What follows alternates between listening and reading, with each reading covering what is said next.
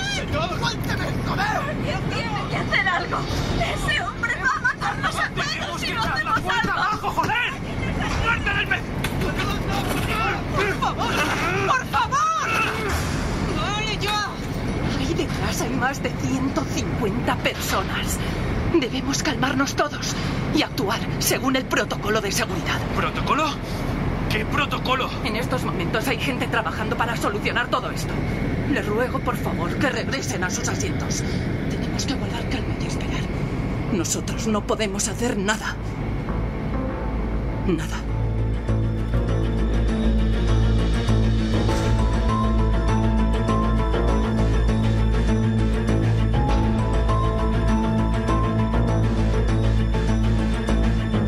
Terror. Una serie original de Podium Podcast basada en la novela homónima de Ferdinand von Schirach, publicada por Salamandra.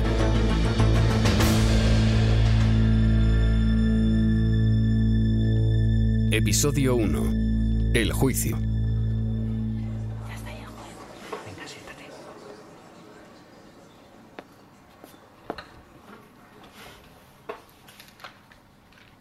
Señoras y señores, buenos días. Me alegro de que hayan podido llegar con puntualidad. Por aquí es difícil encontrar un lugar donde aparcar y este es un edificio excesivamente compartimentado. Sea como sea, es estupendo que hayan conseguido presentarse a la hora convenida. Antes de comenzar, me gustaría pedirles que olvidasen todo lo que hayan leído u oído sobre este caso. Absolutamente todo. Solo ustedes tienen competencia para juzgar aquí. Ustedes son los escabinos, el jurado popular que hoy decidirá la suerte del acusado, Lars Koch. La ley les concede el poder de decidir el destino de un ser humano. Por favor, tómense en serio esta responsabilidad. Juzgarán exclusivamente a partir de lo que escuchen en esta audiencia. Nosotros, los juristas, lo llamamos nutrirse de la esencia de la vista oral.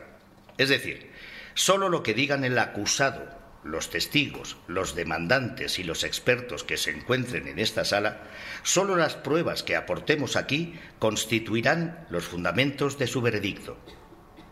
Cuando finalice la causa, emitirán su voto y yo anunciaré el fallo de la sentencia que ustedes hayan determinado. En un proceso reproducimos los hechos. El tribunal es un escenario. Naturalmente no representamos una obra de teatro, a fin de cuentas no somos actores. Reproducimos los hechos a través del lenguaje. Es la forma que tenemos de comprenderlos. Es un método que lleva mucho tiempo demostrando su eficacia. Cientos de años atrás, los jueces se reunían en un lugar especial que se consideraba sagrado, el Zing. Por aquel entonces, impartir justicia significaba volver a poner orden en el caos. Cuando sucedía una desgracia, por ejemplo, el ataque de una tribu desconocida, en ese lugar se discutía sobre a qué mujer habían violado en el asalto, qué cabaña habían quemado, a qué hombre habían asesinado. Nuestros antepasados sabían que de ese modo la maldad dejaba de sembrar el terror. ¿Sucede lo mismo hoy en día? No estoy seguro, pero hemos de intentarlo. Un juez desconoce la categoría maldad. Sus sentencias no son el infierno y la perdición, sino la absolución, la prisión o el internamiento preventivo. Así pues, Juzguen con calma y serenidad. Y sobre todo, recuerden que tienen ante ustedes a un ser humano con los mismos sueños que ustedes, las mismas necesidades y que ansía, como ustedes, la felicidad. Por lo tanto, conserven su humanidad al juzgarlo. Bien, me gustaría empezar ahora, pero todavía debemos esperar al abogado defensor. Llega tarde. Señoría, el señor Biegler ha llegado. Ah, bueno, me comunican que ya ha llegado. Empecemos entonces. En pie. Presentes en la gran sala de lo penal número 16, declaro abierta la sesión del juicio oral con jurado popular. Por favor, tomen asiento. Para que conste en acta, la fiscal, la señora Nelson, actuará como representante de la Fiscalía del Estado, en defensa del acusado, el abogado señor Biegler. Comparece como acusado el comandante Koch, en prisión preventiva. El jurado se ha constituido según la selección que se les comunicó con la citación para el día de hoy, en primera sesión. ¿Alguna pregunta u observación? Me gustaría que el señor Koch se sentara a mi lado. Sí, no hay problema de seguridad para denegarlo. Señor agente, ¿le importaría? Buenos días, señor Koch. A continuación comprobaremos sus datos personales. ¿Cuál es su nombre de pila, por favor? Lars. ¿Fecha de nacimiento? 14 de marzo de 1982. Tengo 31 años. ¿Está usted casado? Sí. ¿Tiene hijos legítimos o nacidos fuera del matrimonio? Un niño, Boris. Tiene dos años. Ningún hijo nacido fuera del matrimonio. ¿Vive usted en Berlín? Amselvik 56, en el distrito de Stiglitz. Señor Koch, es usted comandante de la Fuerza Aérea. En la actualidad está en prisión preventiva y fuera de servicio. ¿Es correcto? El ejército de la República Federal de Alemania, en el que mi cliente desempeña su cargo, está a la espera del resultado de este procedimiento judicial para tomar una decisión definitiva. Muchas gracias. Los datos personales, tal como constan en el folio 159 del tomo primero del sumario. ¿Tienen las partes alguna pregunta sobre los datos personales del acusado?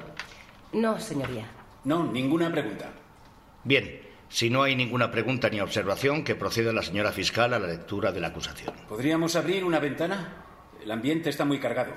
Mm, Es cierto. Hace días que tenemos este problema. Según la Administración, el sistema de ventilación está averiado, pero si abrimos la ventana entrará mucho ruido. ¿Ruido de la calle? Tanto que no podremos oír lo que decimos. Ahora me resulta difícil. ¿Cómo dice? Nada, nada. ¿Podría ponerse la toga, por favor, señor Bigler? Ah, no me había dado cuenta. Los pillos. ¿Pillos? No le entiendo. La toga. Ya sabe. En 1726, Federico Guillermo I ordenó que los abogados llevaran togas oscuras. Literalmente dijo, para que uno pueda reconocer a los pillos desde lejos y protegerse de ellos. Mm, ya caigo. Entiendo al monarca. A menudo es difícil aguantar a los compañeros de trabajo. Bien. ¿Está usted preparado, señor Bigler? Sí. Entonces, señora fiscal, lea la acusación, por favor.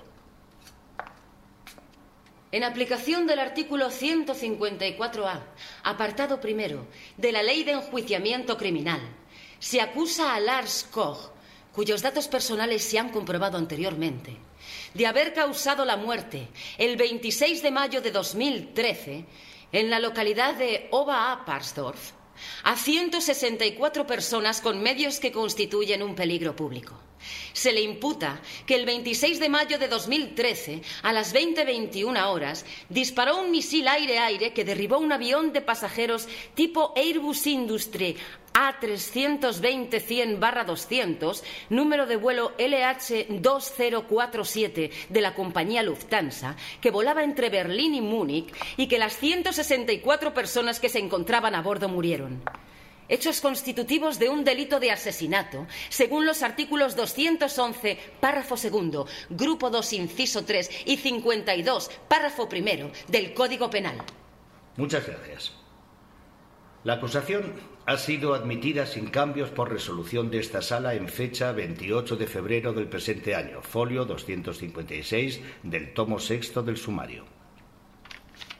Señor Koch, En este procedimiento penal se lo acusa de asesinato múltiple. Debo informarle de que como acusado tiene derecho a contestar a las preguntas que se le formulen o a permanecer en silencio. Por ello no está obligado aquí a hacer ningún tipo de declaración. En caso de que se acoja a su derecho a no declarar sobre los cargos que se le imputan, el jurado no utilizará su silencio en su contra. ¿Ha entendido usted de qué se lo acusa y los derechos que lo asisten? Sí. Entonces sigamos. Seguro que ya lo ha discutido con su abogado. En la instrucción de la causa hizo usted una confesión extensa. ¿Qué quiere hacer hoy? ¿Piensa declarar? Yo haré yo la declaración en lugar del acusado. De acuerdo, pero puede permanecer sentado. Ya sabe que prefiero estar de pie. Como usted desee, si eso sirve para esclarecer la verdad. Señoras y señores miembros del jurado, cada uno de nosotros recuerda dónde se encontraba el 11 de septiembre de 2001. Yo acababa de comer. Todos y cada uno de nosotros sabemos dónde vimos por primera vez esas imágenes. Los dos aviones volando hacia el World Trade Center de Nueva York. El tercero, que se estrelló en el Pentágono, y el cuarto, que cayó en un campo cerca de Pittsburgh. Todos recordamos las imágenes de las personas que saltaron al vacío para escapar del rascacielos en llamas. Fue un asesinato masivo propio del terrorismo. Año y medio después, aproximadamente, un hombre secuestró un avión deportivo aquí, en Alemania. Cruzó con él Frankfurt del Meno y amenazó con estrellarlo contra el rascacielos del Banco Central Europeo. Se desató una alarma general y se evacuó el casco urbano de Frankfurt. De hecho, ese suceso acabó bien. El hombre aterrizó y dejó que lo arrestaran sin oponer resistencia. Pero habíamos aprendido de los casos anteriores. Por fin habíamos entendido que debíamos protegernos. Por esta causa, se dictó en el año 2005 una nueva ley, la Ley de Seguridad Aérea. Nuestro Parlamento acordó que en el peor de los casos posibles, el ministro de Defensa puede ordenar el uso de las armas, incluso contra un avión civil ocupado por pasajeros inocentes. Por consiguiente, en una situación límite puede derribarse una aeronave que ha sido secuestrada. Una mayoría de diputados votó a favor de esta ley. Permitía al Estado matar a seres humanos, personas que no eran los autores, sino las víctimas de un crimen. Podrán imaginarse los interminables debates que se mantuvieron en el Parlamento acerca del tema. Un año después de haberse pronunciado el decreto, el Tribunal Constitucional Federal revocó los artículos más importantes de esa ley. El Tribunal Constitucional Federal es nuestro Tribunal Supremo. Toda la jurisdicción estatal depende de sus resoluciones. Y ese tribunal declaró que matar a personas inocentes para salvar a otras personas inocentes es inconstitucional. Una vida nunca debería compensarse con otra vida. Ustedes, honorables señoras y señores del jurado, tienen que tomar hoy una decisión. Ocurrió lo siguiente. Un terrorista secuestró un avión de pasajeros. Quería precipitarse con él en medio de un campo de fútbol y matar de ese modo a los 70.000 espectadores que se encontraban allí. Pero un hombre, este hombre, tuvo el valor y la fuerza de actuar. Abatió el avión y murieron los 164 pasajeros. Estos son los hechos que se imputan al acusado. Y la Fiscalía tiene razón. Lars Koch lo hizo. Sí, mató a las personas que estaban en el avión, hombres, mujeres y niños. Pero lo sopesó. La vida de 164 inocentes frente a la vida de 70.000 inocentes. Lars Koch ha admitido su responsabilidad y no vamos a restar importancia a este hecho. Pero, señoras y señores del jurado, con esto no concluye este proceso, sino que empieza. 82 actas principales, 158 actas complementarias, 46 carpetas de pruebas, 15 carpetas de fotografías, etc. Estas son las actas de este proceso.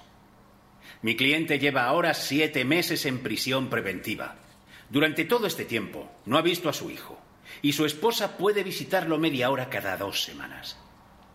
Pero la única pregunta de este proceso, la única pregunta que se les plantea aquí y ahora es, ¿debía matar Lars Koch a esas 164 personas? Se dan situaciones en nuestra vida en las que es correcto, sensato e inteligente matar a personas inocentes.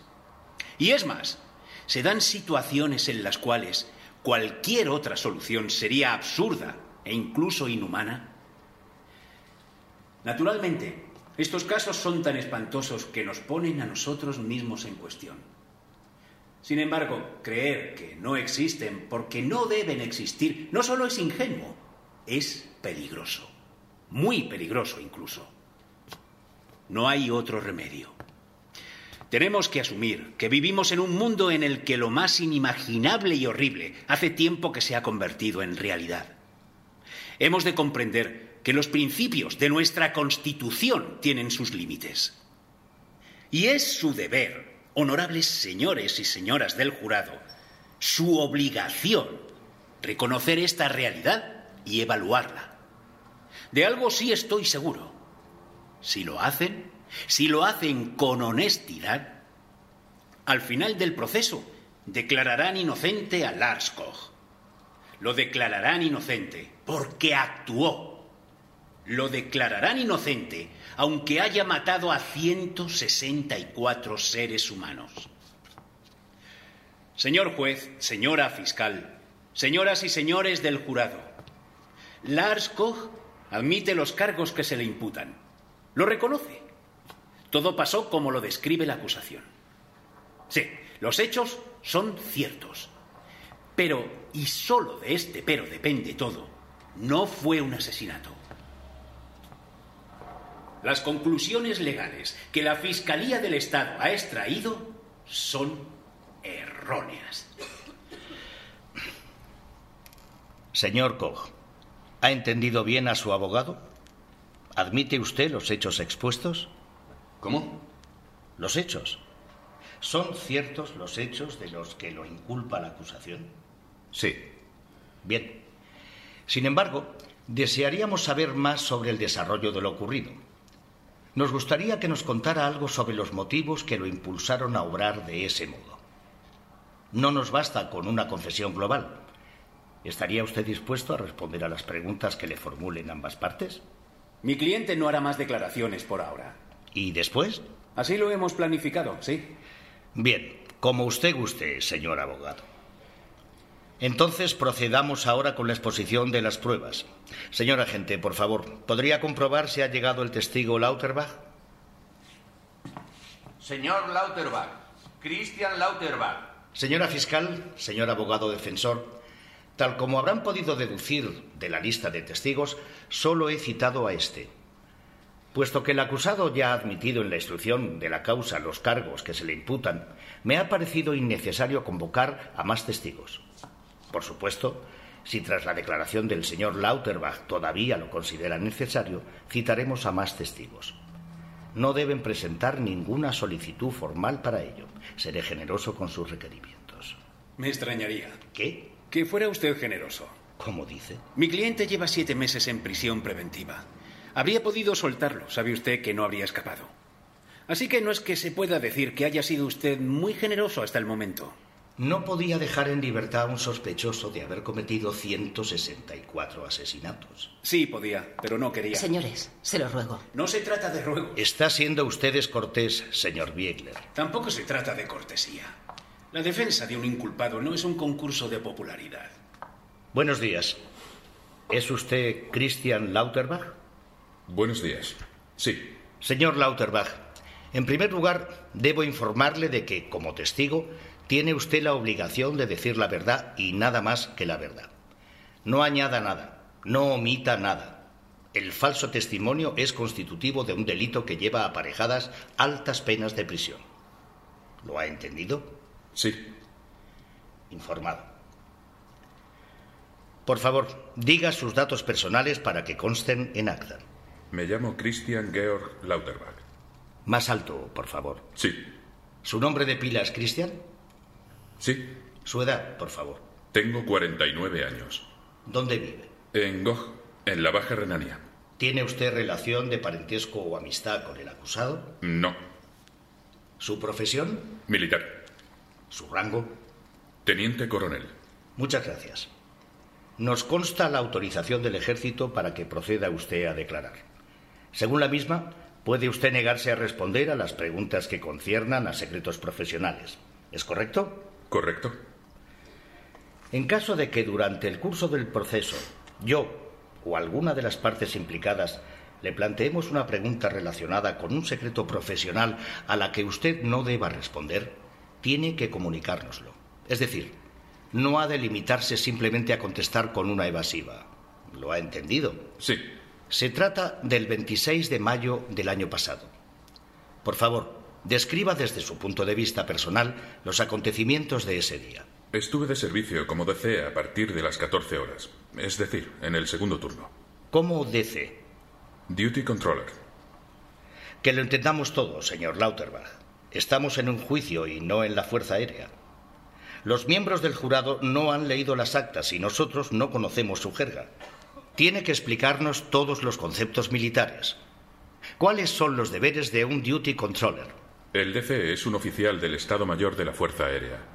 ¿Debo aclarar los antecedentes técnicos? Por favor. El espacio aéreo alemán está controlado por la OTAN. Todo el sistema de defensa aérea está subordinado a ella. No obstante, en cuanto se secuestra un avión en el espacio aéreo alemán, las competencias de la OTAN concluyen y el llamado Centro Nacional de Seguridad en el Espacio Aéreo se hace cargo de la situación. Qué complicado. Existe la intención de europeizarlo en el futuro, pero todavía no hemos llegado a ese punto. Entiendo. Es decir, normalmente es la OTAN la que vigila el espacio aéreo, pero en el caso de un secuestro entra en acción la Defensa Nacional. Se podría resumir así. ¿Quién trabaja en el centro de seguridad? Representantes del Ministerio de Defensa, o sea, miembros de la Fuerza Aérea. Cuentan con muchos años de experiencia en la vigilancia del espacio aéreo. ¿Y alguien más? También funcionarios del Ministerio de Interior, eh, del Ministerio de Transporte, Construcción y Desarrollo Urbanístico y de la Oficina Federal de Protección Civil y Ayuda en caso de catástrofe. ¿Cuántas personas en total? Entre 60 y 65. ¿Y dónde se encuentra el centro de seguridad? En Weden, Renania del Norte, Westfalia. Ahí está también el puesto de mando de la OTAN. ¿Y es allí también donde estuvo usted de servicio el 26 de mayo? Sí. Explíquenos, por favor, de qué forma concretamente se vigila el espacio aéreo. Lo observamos a través de radares primarios y secundarios. Disponemos además de todos eh, los datos que suministran el control de aéreo civil y las policías estatal y federal. También recibimos información de los servicios secretos en lo que concierne al tráfico aéreo. De la suma de todo esto se obtiene una imagen de la situación. Mm, ya entiendo. Por lo tanto, estamos continuamente comprobando si aparece un renegade. ¿Renegade? Disculpe. Con esta palabra se alude al caso de que unos piratas aéreos utilicen un avión comercial con civiles para llevar a cabo un ataque terrorista. Lo llamamos renegade. ¿En inglés? Eh, sí, el idioma del tráfico aéreo es el inglés. ¿Cómo, ¿Cómo saben que se da un caso así? Precisamente ahí reside la dificultad de nuestra profesión. Mire, estamos en contacto por radio con todos los aviones y atentos a cualquier anomalía. ¿Por ejemplo? Pues que un avión se desvíe de su ruta, que su sistema automático de identificación esté apagado o simplemente que no sea posible contactar con él por radio. ¿Y ocurre a menudo? Sí, de tres a cinco veces al día. Casi nunca se trata de secuestros. A pesar de ello, debemos comprobar cada uno de los casos y tomar una decisión después. Entiendo. Aún así, el 26 de mayo fue fácil. ¿Fácil? ¿Por qué? El terrorista obligó al piloto a comunicar por radio que había secuestrado el avión. Mm, Sea más preciso, por favor. A las 19.32 horas recibimos un mensaje radiotelegráfico de la aeronave LH-2047 de Lufthansa. El piloto nos anunció que lo obligaban a leer un texto. ¿Qué texto? ¡Lea! ¡Lea! ¡Vamos! Lea. ¡Lea la carta! LH2047 para torre de control del Aeropuerto Internacional de Múnich. ¡Lea! Con el permiso de Dios, este aparato obra en mi poder. Alegraos, musulmanes. Los gobiernos cruzados de Alemania, Italia, Dinamarca e Inglaterra han matado a nuestros hermanos. Ahora matamos nosotros a vuestras familias. Moriréis como hemos muerto nosotros. ¿Es literal? Sí, literal.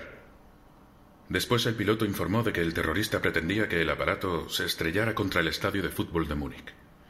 Se refería al Allianz Arena. Ese día se jugaba allí un partido internacional entre las selecciones de Alemania e Inglaterra. 70.000 espectadores. ¿Fue usted mismo quien oyó el mensaje de radio? Sí, se graban. Todas las señales de radio se registran. Luego conecté el altavoz para que todas las personas que estaban en la sala lo oyeran. ¿Dio a conocer su identidad el terrorista? La averiguamos después. Era un suicida de una organización extendida de Al Qaeda. Pero esto no es algo que usted haya averiguado por investigaciones propias. ¿O sí? No, a través de la Oficina Federal de Investigación Criminal y por la prensa. Como he dicho, mucho más tarde. ¿Qué hizo después de oír el mensaje de radio? Informé a todos los allí presentes. Sí, conectó usted el altavoz, ya nos lo ha dicho. Me refiero a más tarde. Ah, entonces. Emití una llamada circular a todos los cargos de responsabilidad de la OTAN. Al mismo tiempo, informé al inspector de la Fuerza Aérea, el teniente general Radke. ¿Quién es? Es el general superior de la Fuerza Aérea de Alemania. Lo informé al respecto. ¿Ese es el procedimiento habitual? Sí. También consta así en el reglamento. Continúe. Ordené que dieran las alarmas y que se activara el protocolo Quick Reaction Alert y que se estableciera contacto visual con la aeronave secuestrada de Lufthansa. ¿Quick? Misiones de alerta temprana. Intervienen dos aviones de combate tipo Eurofighter que están de servicio permanente. Una unidad se encuentra estacionada en el norte, en Widmund, Frisia Oriental. La otra en el sur, en Neoburgo del Danubio. Despegaron inmediatamente dos cazas de Widmund. Los pilotos alcanzaron el avión de Lufthansa en 11 minutos. Muy deprisa, ¿no? Lo normal. El espacio aéreo no es tan grande. Bien. ¿Quiénes eran los pilotos? Me refiero a los del equipo de alerta temprana. El comandante Koch y el teniente Winberger. Por regla general, estos equipos están concebidos de modo que un piloto veterano y con más experiencia vuele con otro más joven. El comandante Koch tiene 31 años. El teniente Winberger, 25. Entiendo. Volvamos de nuevo a su llamada telefónica al teniente general Radke. Sí. ¿Cuáles fueron sus órdenes? El general Radke quiso saber al principio si la pareja de alerta temprana ya había establecido contacto visual con el piloto de la aeronave secuestrada. ¿Qué contestó usted? Una vez que los soldados alcanzaron el avión de Lufthansa, fue posible el contacto visual. Entonces informaron de la presencia de un individuo vestido de civil en la cabina del piloto. El hombre se había colocado entre el piloto y el copiloto. Era imposible establecer contacto por radio. Los aparatos del avión de Lufthansa estaban desconectados. ¿E informó usted también de ello? Por supuesto. ¿Y qué ordenó después Radke? Que interceptáramos el aparato de Lufthansa y lo obligásemos a aterrizar. ¿Qué le dijo exactamente? Intervención. La orden fue intervención. Con eso se alude a interceptar la aeronave. Intervención. Entiendo. Sí. Al mismo tiempo, todos los integrantes del centro de seguridad buscaron un aeródromo en el que se pudiera aterrizar. Son aeródromos pensados para estos casos. Así que usted comunicó la orden. Sí, de inmediato. Solo esa palabra. Sí. La jerga militar es breve y no era necesario decir más. Pero el avión de Lufthansa no respondió. Correcto. Mantuvo su rumbo. ¿Qué sucedió después? Volví a informar al general Radke y le comuniqué otros datos. ¿Qué datos?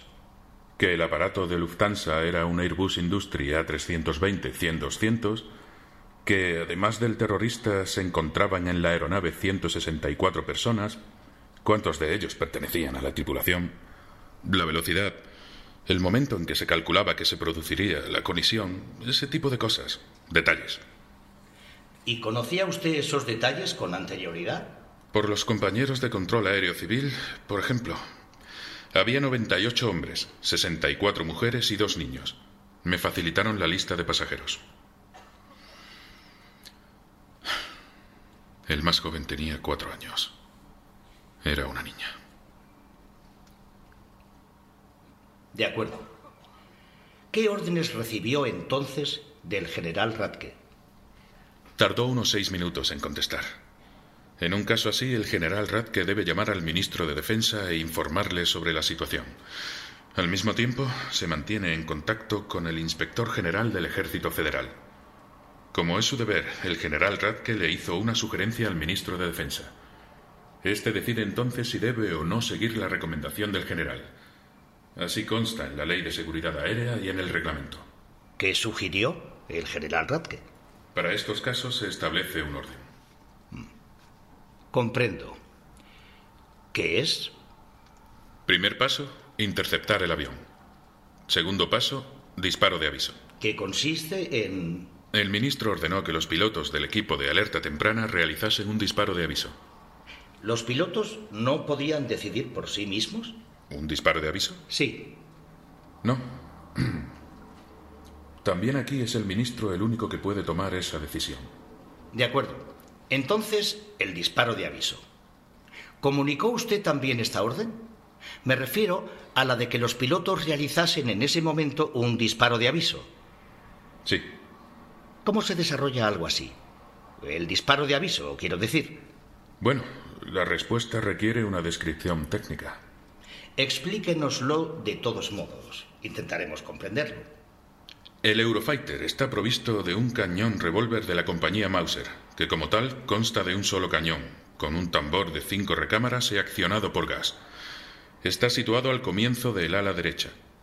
Su cadencia es de 1.600 disparos por minuto y la velocidad de salida del proyectil es aproximadamente de 1.025 metros por segundo. Con él se disparan en medio segundo más de 4 kilos de munición. El alcance es de unos 1.700 metros. Por regla general, suelen cargarse proyectiles de alto poder explosivo para disparar contra objetivos aéreos. Entiendo. Así que comuniqué la orden al equipo de alerta temprana. Entonces, ¿quién disparó? El comandante Koch. Disparó una ráfaga desde el cañón de a bordo. Es una mezcla de munición normal y trazadora.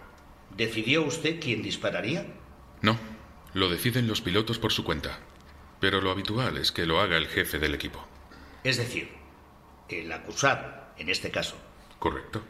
¿Y qué más ocurrió? ¿Percibe el capitán de un aparato civil el disparo de aviso? Por supuesto. Ve el humo de la pólvora y oye el disparo. Y también distingue la trayectoria de las trazadoras. ¿Hubo entonces alguna respuesta? No. Y si me lo permite, añadiré que un disparo de aviso es sumamente impresionante.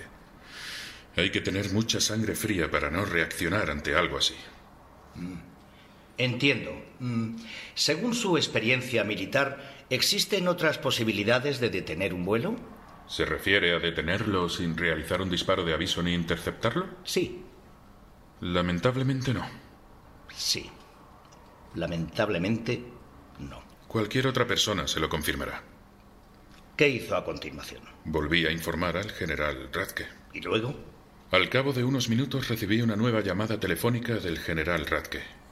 Durante ese intervalo de tiempo había recomendado al ministro de Defensa que el aparato de Lufthansa tenía que ser derribado. ¿Y? Es el último paso posible. Pero el ministro de Defensa rechazó la recomendación. ¿Cómo lo sabe? Me lo dijo el general. ¿Hizo Radke algún comentario sobre la decisión del ministro? ¿Qué quiere decir? Pues si dijo, por ejemplo, desgraciadamente se ha negado, o algo parecido. No. ¿Esperaba usted que el ministro tomara esa decisión? Sí, todos nosotros conocemos la opinión del Tribunal Constitucional. ¿Se refiere usted a la resolución según la cual una parte de la Ley de Seguridad Aérea fue declarada anticonstitucional? Sí, por aquel entonces todas las tropas discutían acerca de ello. De acuerdo. Se lo comunicó a los pilotos. ¿El qué? Que no había que disparar. Sí, por supuesto. ¿Y qué ocurrió entonces? Nada. ¿Nada? No entiendo. Bueno, nos quedamos mirando las pantallas, no podíamos hacer nada más. Todos esperábamos un milagro, al menos yo. ¿Cuestionó la orden del general o simplemente se la comunicó al equipo de alerta temprana? Mi trabajo no consiste en cuestionar órdenes. De modo que se limitó a comunicar exactamente sus indicaciones. Sí. Entiendo. Intento imaginarme la situación. Se encuentra usted ante las pantallas y espera. ¿Durante cuánto tiempo aproximadamente? 28 minutos. ¿Tanto? Sí. Es decir, casi media hora. Sí. ¿Y qué más? El comandante Koch. El acusado. Preguntó dos veces si había entendido bien lo que le habíamos dicho. La orden de que no se disparase. Correcto. La orden de disparar se llama Engage. Le confirmé en ambas ocasiones que no se había dado esa orden. ¿Era clara la conexión? ¿Podía entenderlo bien el acusado? Sí, él mismo lo repitió. Disculpe, ¿puedo pedir un vaso de agua, por favor? Señor agente, por favor, un vaso de agua para el testigo. Gracias. ¿Está usted listo? Sí. Bien. Así pues, el acusado preguntó dos veces. ¿Qué ocurrió después? A continuación, el comandante Koch informó de que el aparato de Lufthansa iniciaba el descenso. Yo mismo lo confirmé en la pantalla. ¿A qué distancia estaban los aviones del estadio? A unos 25 kilómetros. ¿Se desvió en algún momento el aparato de Lufthansa de su rumbo? No. Entonces el comandante Koch gritó al micrófono. ¿Gritó? Sí. ¿Y qué fue lo que dijo? Si no disparo ahora mismo, morirán miles de personas. ¿Fue eso lo que dijo literalmente? Sí. ¿Y? Vi en la pantalla que el comandante Koch disparaba el Sidewinder. ¿Puedo suponer que ahora vamos a volver a los tecnicismos? Es un misil aire-aire denominado IM-9L Sidewinder. ¿Y cómo funciona? El Sidewinder es un misil cuya cabeza cuenta con un sistema de localización por infrarrojos que lo dirige de forma autónoma hacia una fuente de calor. ¿Eso es lo que ocurrió? El sistema de localización de la cabeza del misil captó el motor derecho del aparato de Lufthansa e impactó contra él. El avión cayó sobre un campo de patatas. ¿A qué hora ocurrió? A las 20-21 horas. Eh, espere, prefiero comprobarlo. Sí, exactamente a las 20 horas, 21 minutos y 34 segundos. Esa fue la hora del disparo electrónico del Sidewinder.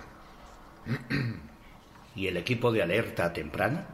Los dos cazas de combate se desviaron y volaron de vuelta a la base aérea. Tras el aterrizaje arrestaron al comandante Koch. Naturalmente, los compañeros de la Policía Federal pidieron equipos de rescate. Estos comprobaron si había supervivientes en la aeronave derribada y acordonaron el lugar. Nadie sobrevivió. Pero esto solo lo sé de segunda mano. ¿Habría podido impedir desde el centro de seguridad que se disparase el proyectil? No sé, por ejemplo, detenerlo por radio. No, eso es imposible. El piloto puede y debe decidir de forma autónoma sobre su sistema de armas. Está claro. Así que estaba exclusivamente en manos del piloto. Sí. ¿Y los aviones siempre están armados? Son cazas de combate. Por supuesto, siempre van armados. ¿Informó al general Radke del disparo? Por supuesto. ¿Cómo reaccionó? De ningún modo. ¿Cómo? Tan solo recibió la noticia. Naturalmente, ignoro cómo se sintió. No obstante, ordenó que se pusieran a buen recaudo todas las grabaciones del proceso y que se entregara al comandante Koch a la Policía Federal. De inmediato. Está bien. Yo, por mi parte, ya no tengo más preguntas que hacer al testigo. Me parece que las circunstancias en que se produjo el suceso están claras para todos. Se corresponden punto por punto con la confesión del acusado. ¿Tienen las partes alguna pregunta que dirigir al testigo? Señora fiscal. No hay preguntas. ¿Preguntas, señor abogado? No, yo tampoco tengo ninguna pregunta que hacer. Bien. ¿Alguna petición de las partes para que el testigo preste juramento? Si no es así, entonces... Disculpe. Si me lo permite, yo sí tengo una pregunta. Naturalmente. Proceda. Señor Lauterbach, seré breve. Al principio de su declaración ha dicho que en la sala todos sabían que habían secuestrado el avión. Sí. Ha dicho que junto a usted había funcionarios de la Policía Federal, del Ministerio del Interior, del Ministerio de Transportes, de ayuda en caso de catástrofe y demás. Correcto. ¿Quién decidió en esa sala que se desalojara el estadio? ¿Que se desalojara el estadio? Sí. ¿Quién lo ordenó? No lo sé. Piénselo, por favor. Tenemos tiempo.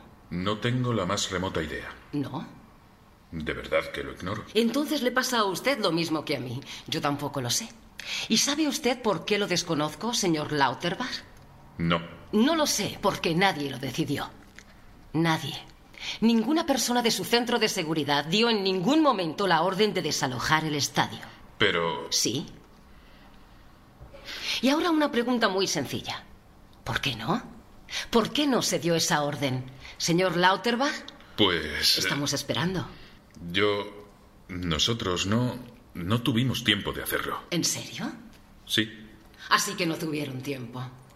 Si reviso las horas que ha mencionado usted aquí, desde la primera conversación por radio a las 19.32 horas hasta el derribo premeditado del avión a las 20.24 horas, sí hay tiempo. 52 minutos, para ser más exactos. 52 minutos. Sí, 52 minutos. Tengo delante de mí el plan de emergencia del estadio. Folio 438, tomo decimonoveno. Según este, el estadio al completo puede ser desalojado en 15 minutos. Así que en el intervalo de esos 52 minutos, todas o muy probablemente casi todas las personas que había en el estadio habrían podido abandonarlo. Todas. No es necesario que repita lo que yo digo. Solo quiero saber por qué nadie ordenó que se desalojara. ¿Fue tal vez porque simplemente usted y sus compañeros se sentían seguros? ¿Seguros? ¿Seguros de qué? Seguros de que el comandante Koch derribaría el avión. No. Le repito la pregunta. ¿Acaso no ordenó usted desalojar el estadio porque sabía que el acusado dispararía en caso de emergencia? No. ¿No? Reflexione antes de contestar. Le recuerdo que podemos pedirle que preste juramento. El juez ya se lo ha advertido. Sí, quizá. Más alto, por favor. La acústica de la sala es muy mala. Podía imaginármelo. ¿Qué es exactamente lo que usted podía imaginar? Que el comandante Koch dispararía. ¿Y por qué podía imaginárselo, señor Lauterbach? Porque... ¿Tal vez porque usted mismo habría disparado contra el avión? Mm, No, no sé. ¿He de responder a esta pregunta? No veo que vaya usted a incriminarse respondiendo conforme a la verdad. ¿Qué? Debe responder a la pregunta. No lo sé. Tal vez pueda ayudarle. ¿Sabía que el anterior ministro de Defensa, Franz Joseph Jung, había dicho que, pese a la resolución del Tribunal Constitucional, él permitiría disparar contra un avión de pasajeros secuestrado? Mm, ¿Sí o no? Conozco esas declaraciones. Sí.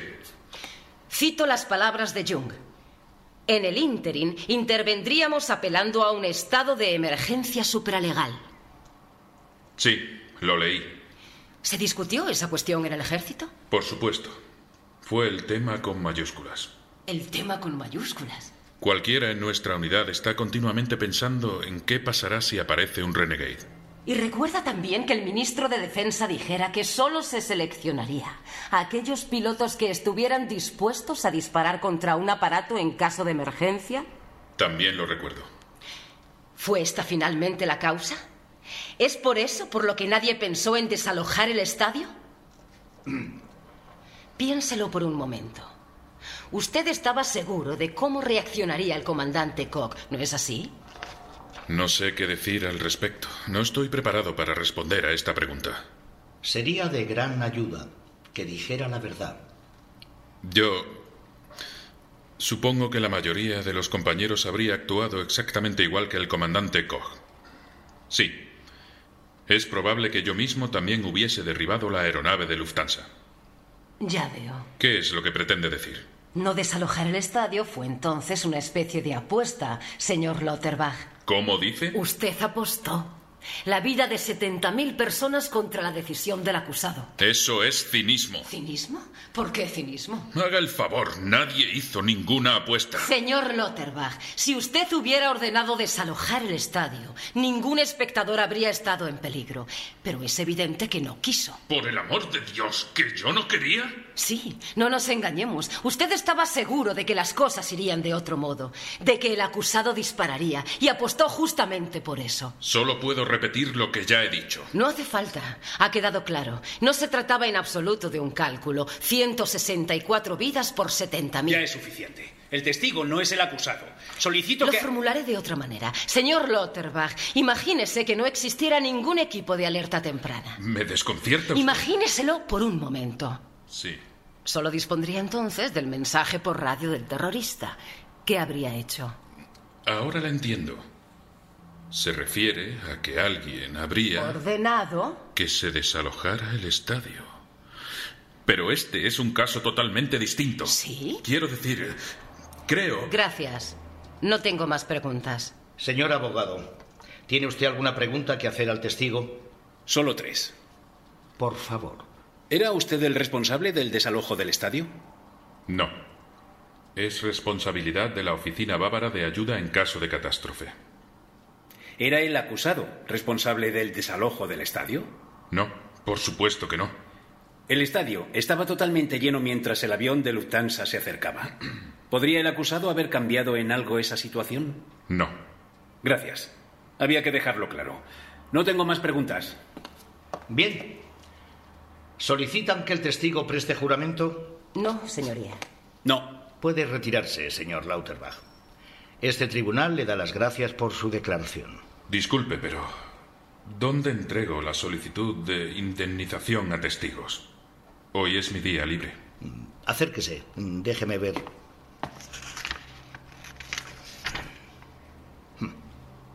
Aquí tiene. Gracias. Vaya con él al despacho 332B, siguiendo el pasillo, cuarta puerta. Sí, gracias. Señor abogado, ¿está ahora dispuesto su cliente a responder a las preguntas de las partes? Sí. Señor Koch. Lo intentaré. Está bien. Entonces, acérquese, por favor, y tome asiento en la silla de los testigos. Así es más sencillo, por la acústica. Sepa usted que, por descontado, puede interrumpir su declaración cuando guste y hablar y consultar con su abogado defensor. De acuerdo. Empezaremos por su historia personal, señor Koch. ¿Fue usted el hijo primogénito de la familia? Sí.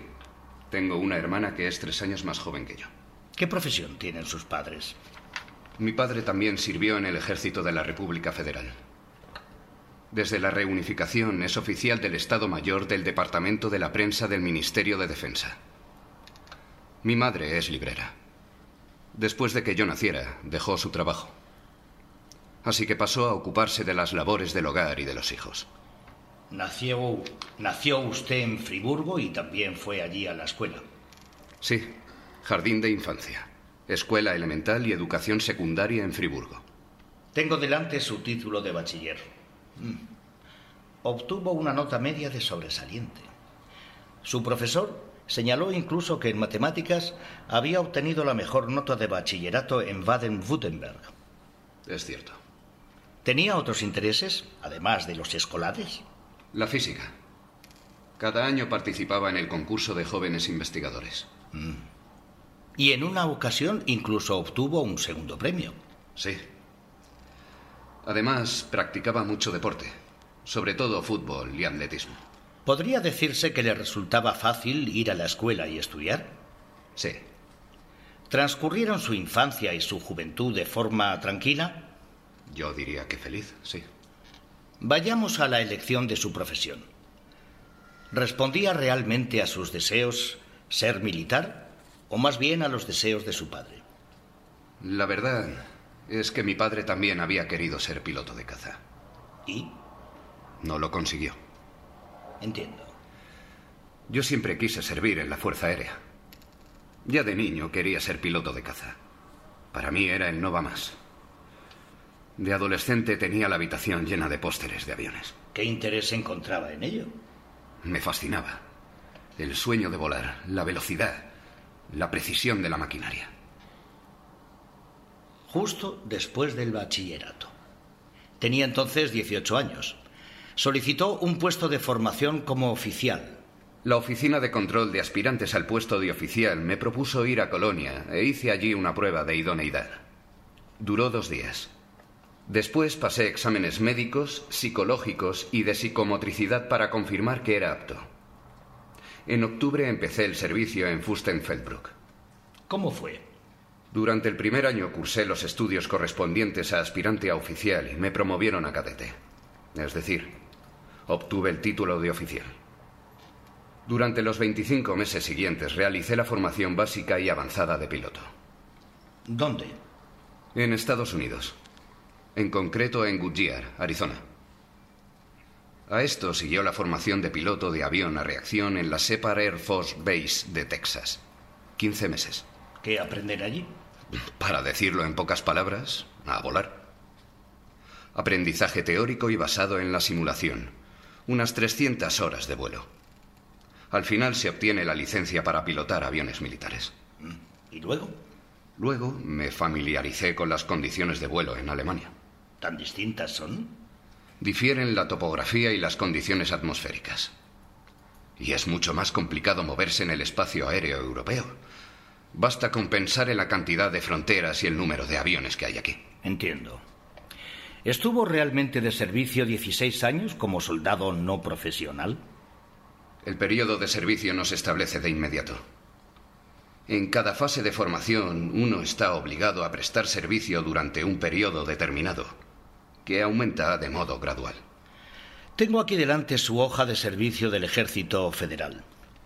Ha obtenido en todos los sitios las mejores calificaciones y en todas las ocasiones ha sido, según se dice, y cito, propuesto para su promoción sin ningún tipo de reservas.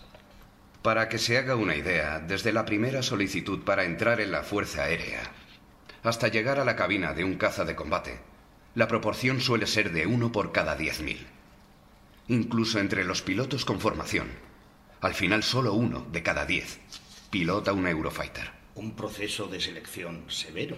En Alemania hay más presidentes de juntas directivas o cirujanos cardíacos que pilotos de guerra. Volvamos a los acontecimientos del 26 de mayo. ¿Ha escuchado las declaraciones que ha realizado el testigo Lauterbach aquí, ante el jurado? Sí. ¿Y, en su opinión, ha descrito el testigo los sucesos con exactitud? Sí. ¿Se ajusta lo dicho a lo que usted recuerda? Perfectamente. Bien. ¿Le importaría narrarnos otra vez los minutos previos al derribo del avión de Lufthansa? Desde su punto de vista, por favor. El comandante del avión de Lufthansa no respondió ni al disparo de aviso ni a nuestro intento de que se desviara de su rumbo. Ya lo ha oído. Un par de minutos después recibimos la orden del DC de no disparar. ¿Del testigo Lauterbach? Sí, eso mismo. No podíamos hacer otra cosa que volar junto al avión. Intentamos establecer contacto varias veces, por radio y visual, en vano.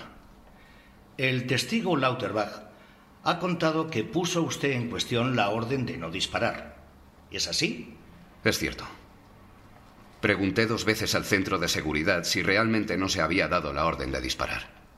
Sabía que el avión de Lufthansa llegaría en pocos minutos al estadio. ¿Qué pensó en ese momento? Es difícil de explicar. Tenemos tiempo. Inténtelo, por favor.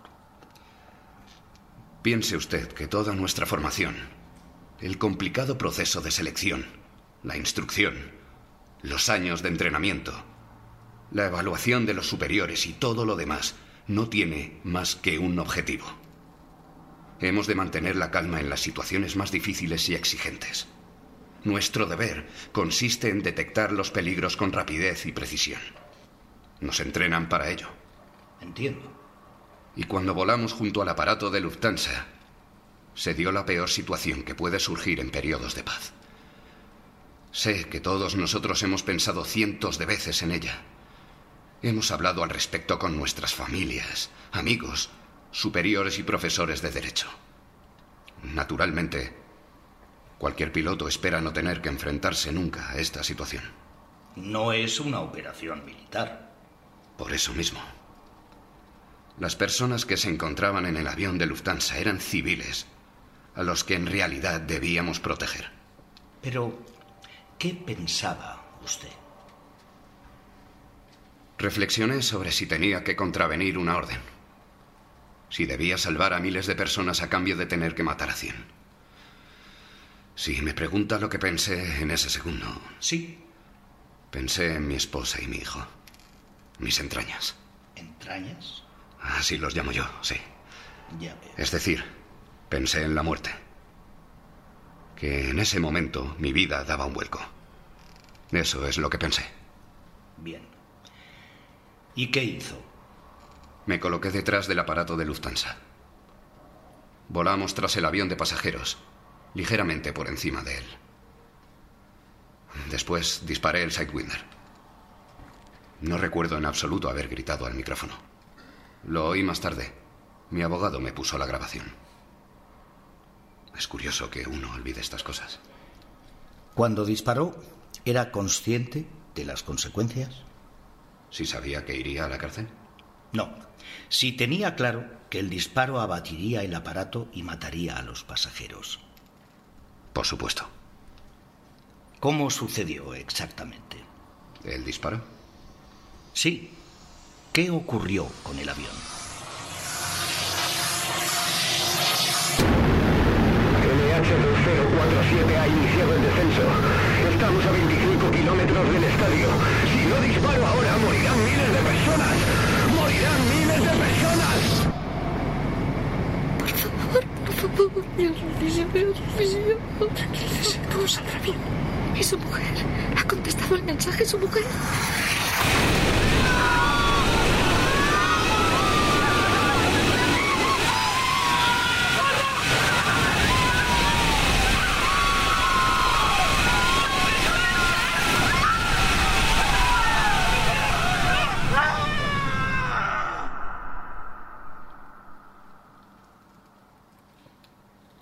La cabeza buscadora captó el motor de la derecha.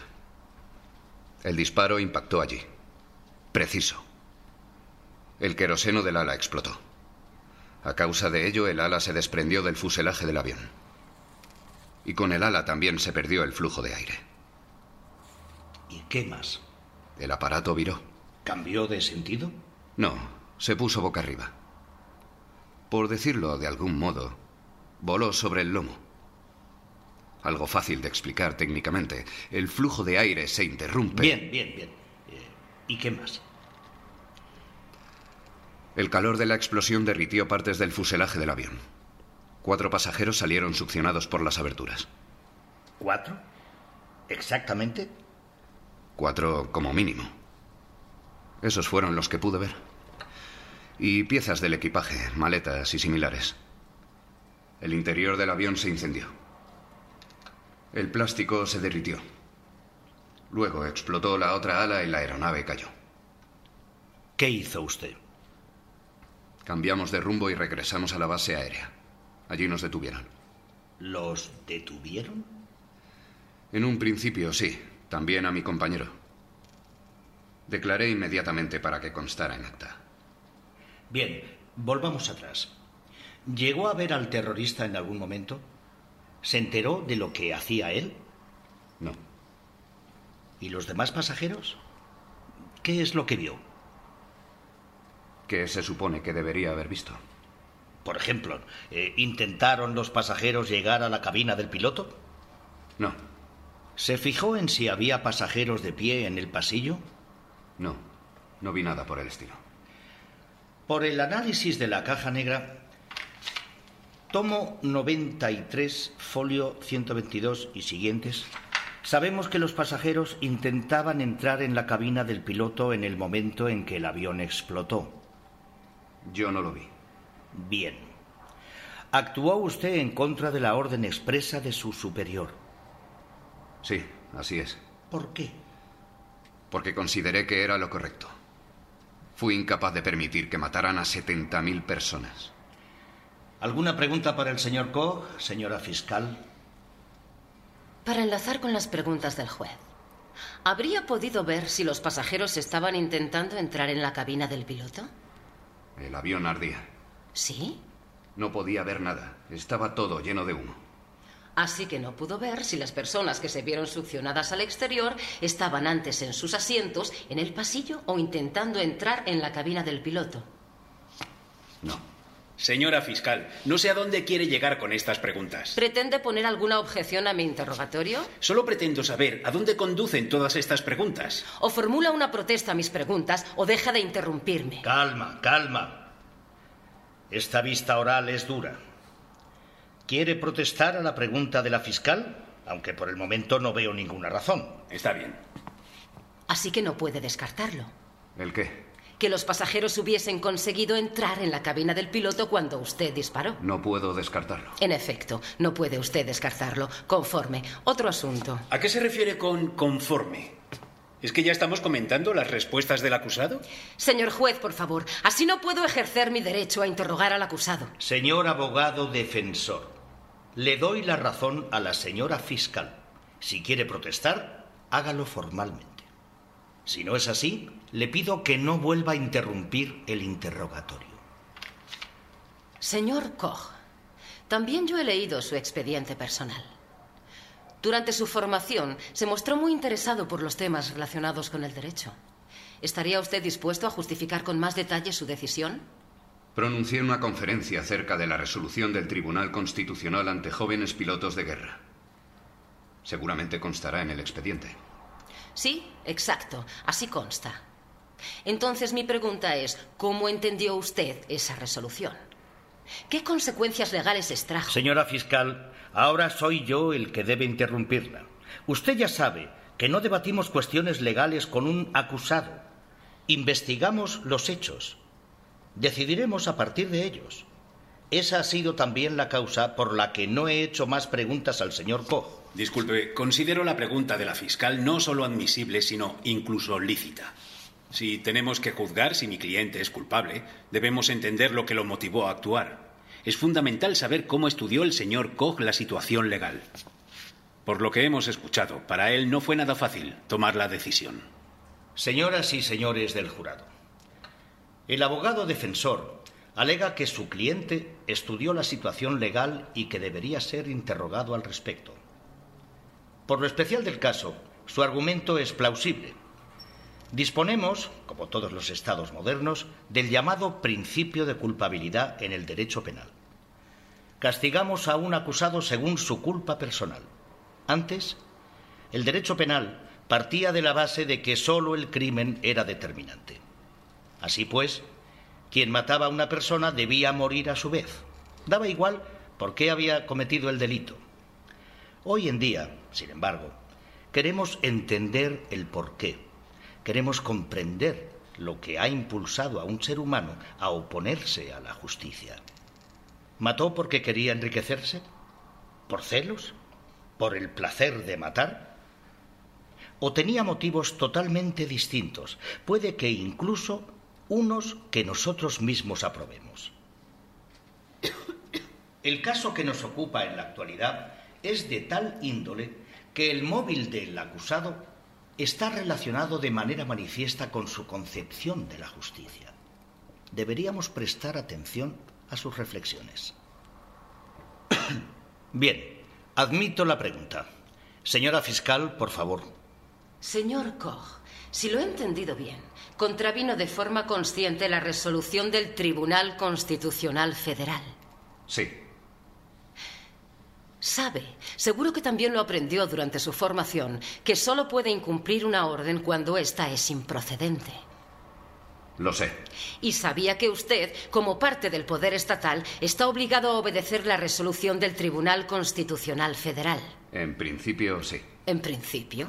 Considero equivocada la resolución del Tribunal Constitucional. ¿Puede explicárnoslo? Sí. La cuestión gira en torno a si es lícito matar a personas inocentes en un caso de extrema El necesidad. Tribunal Constitucional negó. Pero se trata de otra cosa. En un lado se encuentran 164 pasajeros en un avión.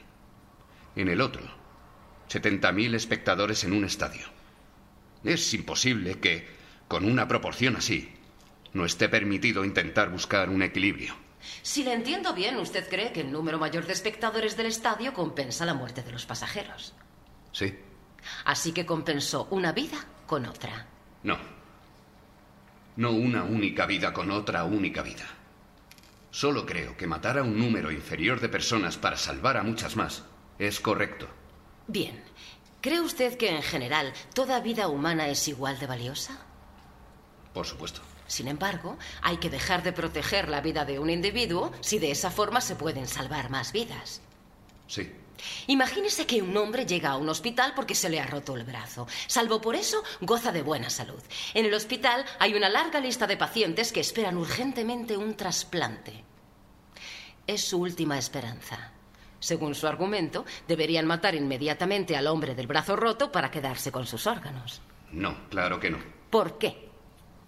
Solo se puede hacer una excepción cuando se trata de grandes cantidades. Entonces la proporción de uno por cuatro no es suficiente para usted. No, seguro que no. Entiendo. ¿La de uno por cien es mejor? ¿Y uno por mil? ¿O quizá uno por diez mil? ¿Dónde exactamente traza usted los límites? No puedo contestarle así. Debe decidirse caso por caso. No debe decidirse. Se refiere a que usted decide caso por caso. ¿Yo? Sí, usted. ¿Acaso no asume usted con su decisión el, exagerando por supuesto, papel de Dios? En ese momento usted decide por su cuenta y riesgo a partir de qué proporción puede alguien seguir viviendo. Usted determina quién vive y quién muere. Yo. Mire, si como usted mismo piensa, toda vida humana tiene como tal el mismo valor, ¿no resulta entonces imposible sopesar el derecho a la vida partiendo de una cantidad? ¿No contradice este principio? De todos modos, a los pasajeros de ese vuelo comercial tan solo les quedaban unos pocos minutos de vida. Pero ese es otro argumento. Es que es así. El avión habría explotado en el estadio. Los pasajeros solo habrían vivido un breve periodo de tiempo más. Aunque yo no hubiese disparado. Los habrían matado a todos. De nuevo, ¿se trata ahora simplemente de cuánto tiempo queda de vida? Sí. En ese caso, es usted solo quien determina el periodo de tiempo. Su planteamiento consiste en que las personas con pocas expectativas de vida no merecen ninguna protección. ¿Cuánto margen de tiempo concede usted a las personas? ¿Cinco minutos? No sé. ¿Menos? Yo. ¿O más? ¿Pueden las personas llamar a sus parientes y despedirse? Muchos pasajeros lo hicieron cuando se produjeron los atentados de Nueva York. Hay. Hay que verlo de forma práctica. ¿De forma práctica? No abatí el avión hasta el último momento. Me resultaba imposible esperar más. Pero eso no cambia nada, ¿no? Piensa en nuestro ejemplo. Si el hombre del hospital no solo se ha fracturado el brazo, sino que además padece una enfermedad mortal y solo le quedan unas pocas horas de vida, entonces, según su lógica, no es necesario esperar a que muera. Se lo puede matar inmediatamente para extraerle los órganos. No, claro que no. ¿Por qué no? Unas pocas horas difiere y mucho de unos pocos minutos. Y además, en su ejemplo, el paciente con la enfermedad mortal es inocente. ¿Inocente? ¿Pero acaso no eran igual de inocentes los pasajeros? No del todo. Va a tener que explicarse. Los pasajeros se pusieron ellos mismos en peligro cuando subieron a bordo del avión. Oh. Ahora todo el mundo es consciente de que siempre se debe contar con la posibilidad de que secuestren el avión en el que uno viaja. Cualquier pasajero de una aeronave sabe hoy en día que es susceptible de convertirse en víctima de un ataque terrorista. Esto está presente en todas partes. Piense simplemente en las medidas de seguridad de los aeropuertos. Todo el mundo percibe que existe una amenaza. Por lo tanto, ¿cree usted entonces que con la compra de un billete de avión los pasajeros consienten que los maten? Que sea posible que los maten. ¿No considera esto totalmente ajeno a la vida real? ¿En absoluto realista? Así es la vida. ¿Y los niños que había en el avión? ¿Niños? En el avión había niños. ¿También ellos estaban conformes con morir? Sí. Sus padres dieron el consentimiento por ellos. Interesante. Y siguiendo con su lógica, ¿acaso no corrieron también un riesgo las personas que estaban en el estadio? No la entiendo. Tal como usted lo ve, en este mundo cualquier persona conoce los peligros que corre en un lugar donde acude la gente en masa. Por ejemplo, en el metro, en un concierto de rock, en una concentración de aficionados o justamente en un estadio. Incluso puede ir más lejos. Cualquier persona que va a un cine, a una discoteca o al teatro corre un riesgo y por ello está de acuerdo con que la maten. No se trata de eso. Entonces, ¿de qué? Los pasajeros de un avión están especialmente expuestos al peligro.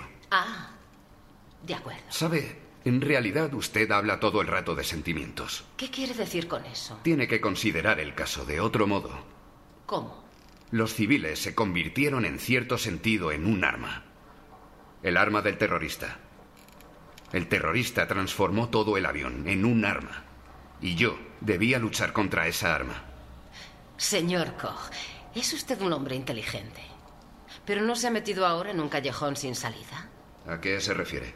De este modo niega usted que los pasajeros sigan siendo seres humanos. ¿Cómo? Al afirmar que los pasajeros se convirtieron en parte de un arma, usted los convierte en cosas, en objetos. Pero es que es así. ¿Conservan algo de humanidad para usted? ¿Podemos hablar de un ser humano cuando solo lo consideramos parte de un arma? ¿Ser persona no debería significar mucho más para nosotros? Tal vez usted pueda permitirse esas hermosas reflexiones. Sin embargo, yo estoy ahí arriba. Asumo la responsabilidad. No puedo permitirme estar pensando sobre la esencia del ser humano. Debo tomar decisiones. ¿Necesita que hagamos un descanso, señor Koch? No, gracias. Señora fiscal, si es eso lo que desea, le explicaré cómo ha de pensar un soldado. He prestado juramento. Sí. A saber, servir fielmente a la República Federal de Alemania y defender con valentía el derecho y la libertad del pueblo alemán. Me sé el juramento de memoria. Todavía no entiendo cuál es la relación. Este juramento significa que un soldado debe ofrecer su vida si es necesario para defender su país. Es sin duda lo correcto. Pero lo que esto significa es que el Estado compensa con la vida de un soldado los peligros que amenazan a la comunidad. Al menos así es como he entendido siempre el juramento. ¿Qué quiere decirnos con esto? Con esto quiero decir que el Estado no excluye que un ser humano sea sacrificado deliberadamente. Es un sacrificio por la comunidad, o, si así lo prefiere, por los valores de la comunidad. Así ha ocurrido en todos los periodos de la historia. El soldado tiene un deber, proteger a la sociedad de cualquier daño, incluso arriesgando su vida. También en este caso se compensa una vida con otra. La vida del soldado por la vida de los civiles. Es un argumento interesante, señor Koch. Sin embargo, hay dos diferencias fundamentales entre su deber como soldado y que el Estado mate a pasajeros inocentes. ¿Cuáles son? Por una parte, a usted como soldado de este país no lo mata el Estado, sino una potencia enemiga. Por otra parte, comandante Koch, usted no se ofreció en sacrificio. Usted mató a otros. Pero yo tampoco puedo decidir libremente si me expongo a un peligro mortal.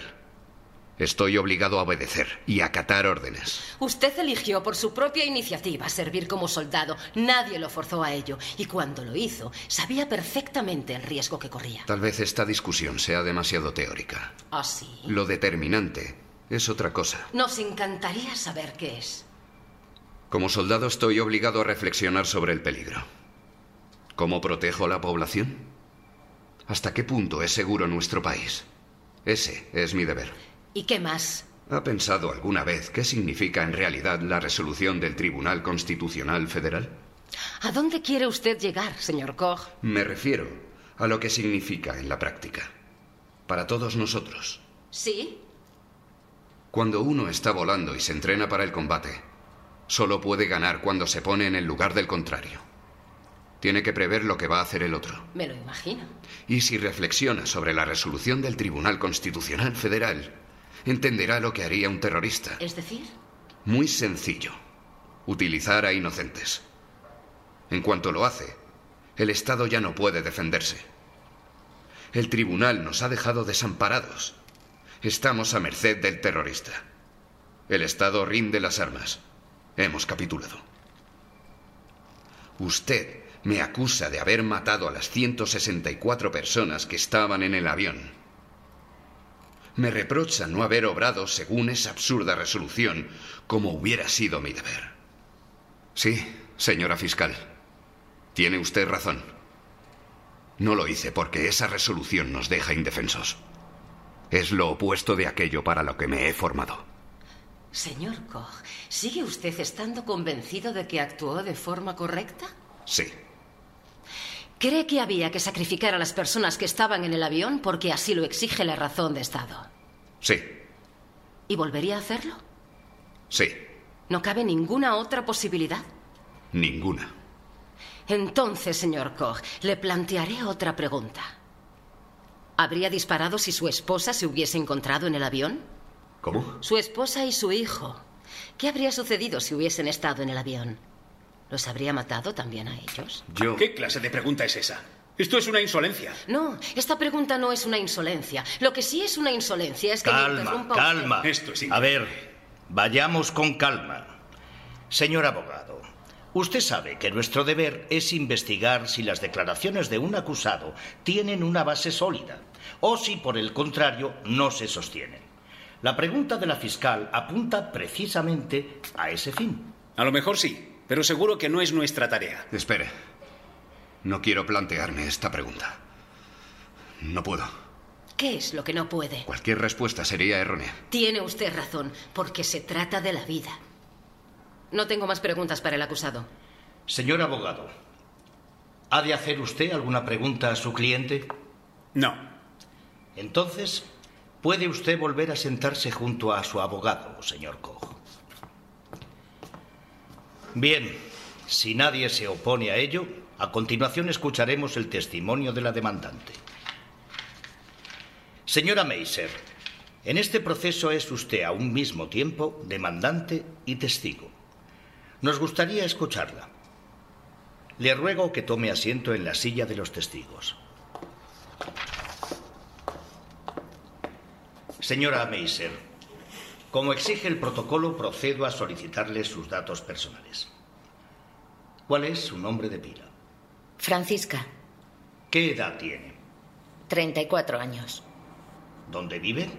En Múnich, Truderinga, número... Gracias, pero no necesitamos la dirección. Basta con saber que es de Múnich. ¿Cuál es su profesión? Enfermera. ¿Ejerce? Sí, en el hospital Rex de. ¿Tiene usted relación de parentesco o personal con el acusado? No. Señora Meiser, como a todos los testigos, debo hacerle unas advertencias. Tiene usted la obligación de decir la verdad y nada más que la verdad. El falso testimonio es constitutivo de un delito que lleva aparejada pena alta de prisión. ¿Lo ha entendido? Sí. Informada. Señora Meiser, su marido era uno de los pasajeros que iban en el vuelo Lufthansa LH2047 y murió durante el mismo. No. ¿No? No murió. Lo mataron. Por favor, háblenos del día en que esto sucedió.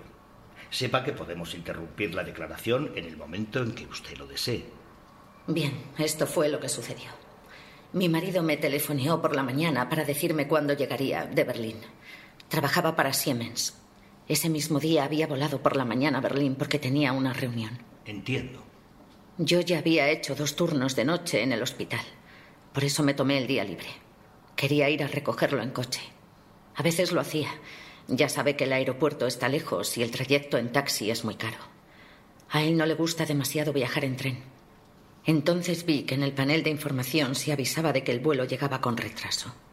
¿Estaba usted sola en el aeropuerto? No. ¿Cómo sola? ¿La acompañó alguien? Ah, eso. No, nuestra hija se quedó en casa.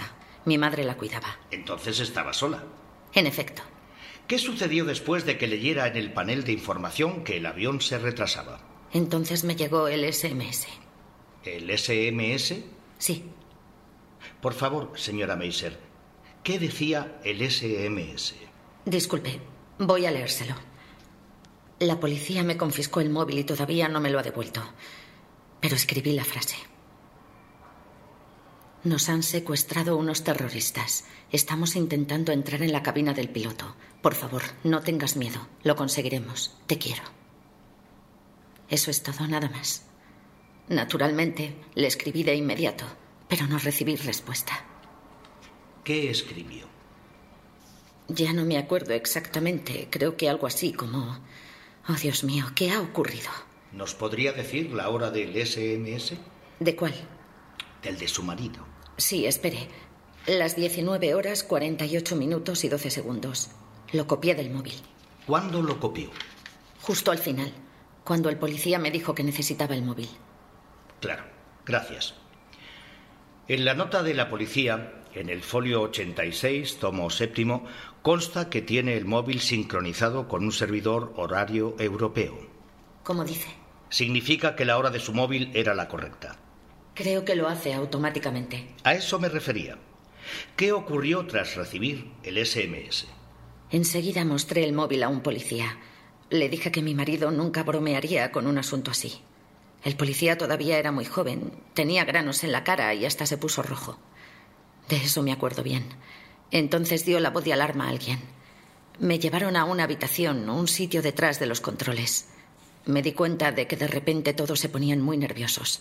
Y entonces sentí miedo de verdad. Había eh, gente entrando y saliendo sin parar. Entrando y saliendo todo el rato. ¿Le confirmaron el secuestro del avión? Al principio no. Apareció un funcionario mayor e intentó tranquilizarme. Pero soy enfermera, ¿sabe? Sé cómo se le habla a un paciente. Justo de ese modo se dirigía a mí el funcionario. No le creí. ¿Y luego? En un momento dado entraron otro policía y una mujer. Ella no llevaba uniforme. El hombre, Haller, Holler o algo similar, se sentó a mi lado. Me habló con mucha serenidad, pero eso lo empeoró todavía más, ¿sabe? Que uno hable con tanta calma. Me dijo que habían secuestrado el aparato y que después lo habían derribado. Y que ahora saldrían a buscar a los supervivientes. ¿Quién era la mujer? Una psicóloga. Me preguntó si necesitaba ayuda, pero yo no quise ninguna ayuda. No sabía en qué podía ayudarme en ese momento. En casa, mi hija ya estaba en la cama y no sabía nada de todo lo ocurrido. No dejaba de pensar en eso. No en mi marido, sino en mi hija. ¿Qué hizo? ¿Qué hice? Nada en absoluto. ¿Y qué más ocurrió? No me acuerdo con exactitud. El policía con granos en la cara me volvió a llevar al vestíbulo. Me preguntó si quería que me acompañase al coche o si alguien iría a recogerme. Yo quería estar sola. Me senté en un banco del vestíbulo y me quedé mirando las puertas correderas. Fue muy raro, no podía llorar. Había muchos policías dando vueltas por el aeropuerto. Se armó un revuelo enorme. No oía la megafonía. Solo me quedé sentada en el banco. Ni siquiera llamé a casa. No sé si puede imaginárselo. Lo estuve esperando, mirando las puertas correderas y pensando que aparecería por allí. Es devastador que alguien se marche de repente, sin despedirse. Creo que deberíamos hacer una pausa. No, por favor, no. ¿Puedo preguntar yo también algo? ¿Sí? La policía no me contestó. ¿Entraron los pasajeros en la cabina del piloto? ¿Cómo? Que si consiguieron entrar en la cabina del piloto. No lo sabemos. Derribaron el avión en ese preciso momento. Pero eso es importante. Habrían podido detener al terrorista, ¿no es así? Entonces no habrían tenido que derribar el avión, ¿no? Más adelante volvió usted a reunirse con la policía. No. Para las partes interesadas, folio 96, tomo decimocuarto de las actas. Según estas, acudió otra vez a la policía el 4 de septiembre. Ah, se refiere a eso. ¿Lo recuerda ahora? Sí, recibí una carta de la policía. Todos los familiares de los fallecidos fuimos a Gargig. Nos reunimos en una sala del ejército. Exacto. ¿Qué sucedió allí? Allí estaba todo. Todo lo que habían rescatado de los restos del avión. Estaba encima de unas mesas, unas mesas muy largas de metal. ¿Pudo recuperar algún objeto? Solo el zapato izquierdo. No es muy importante. Al contrario. Por favor, cuéntenos. ¿Qué pasa con el zapato?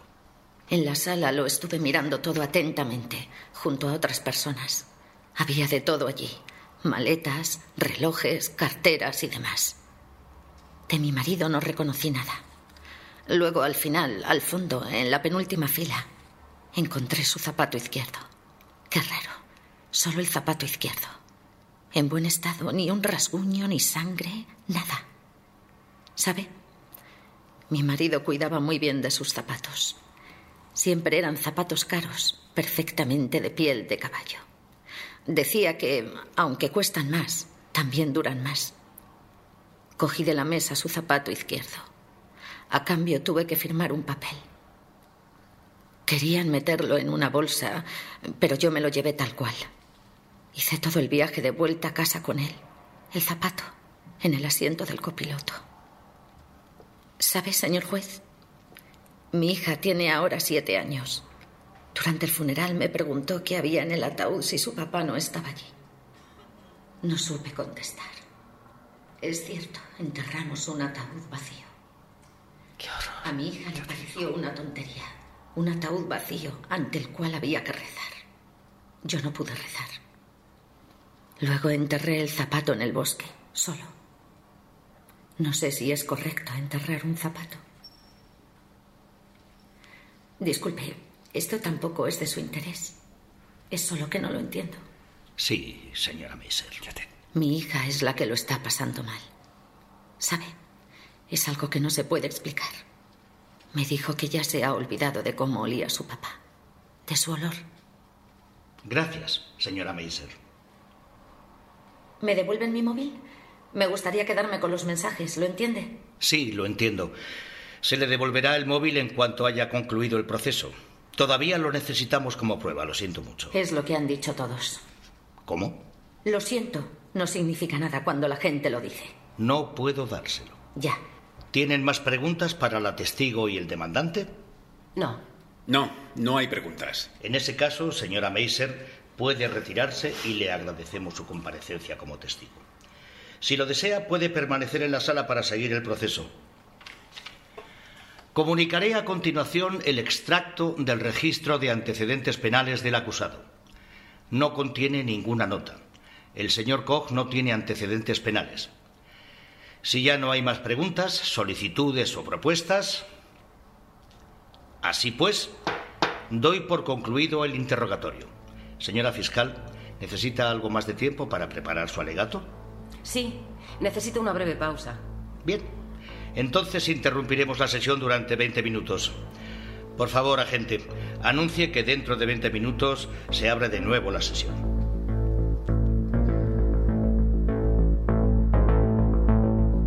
Ya has escuchado el juicio y acusación a Lars Koch por asesinato múltiple. Ahora deberás elegir. Si quieres conocer las alegaciones de la fiscal, escucha el episodio 2. Si por el contrario deseas conocer las alegaciones del abogado defensor, escucha el episodio 3.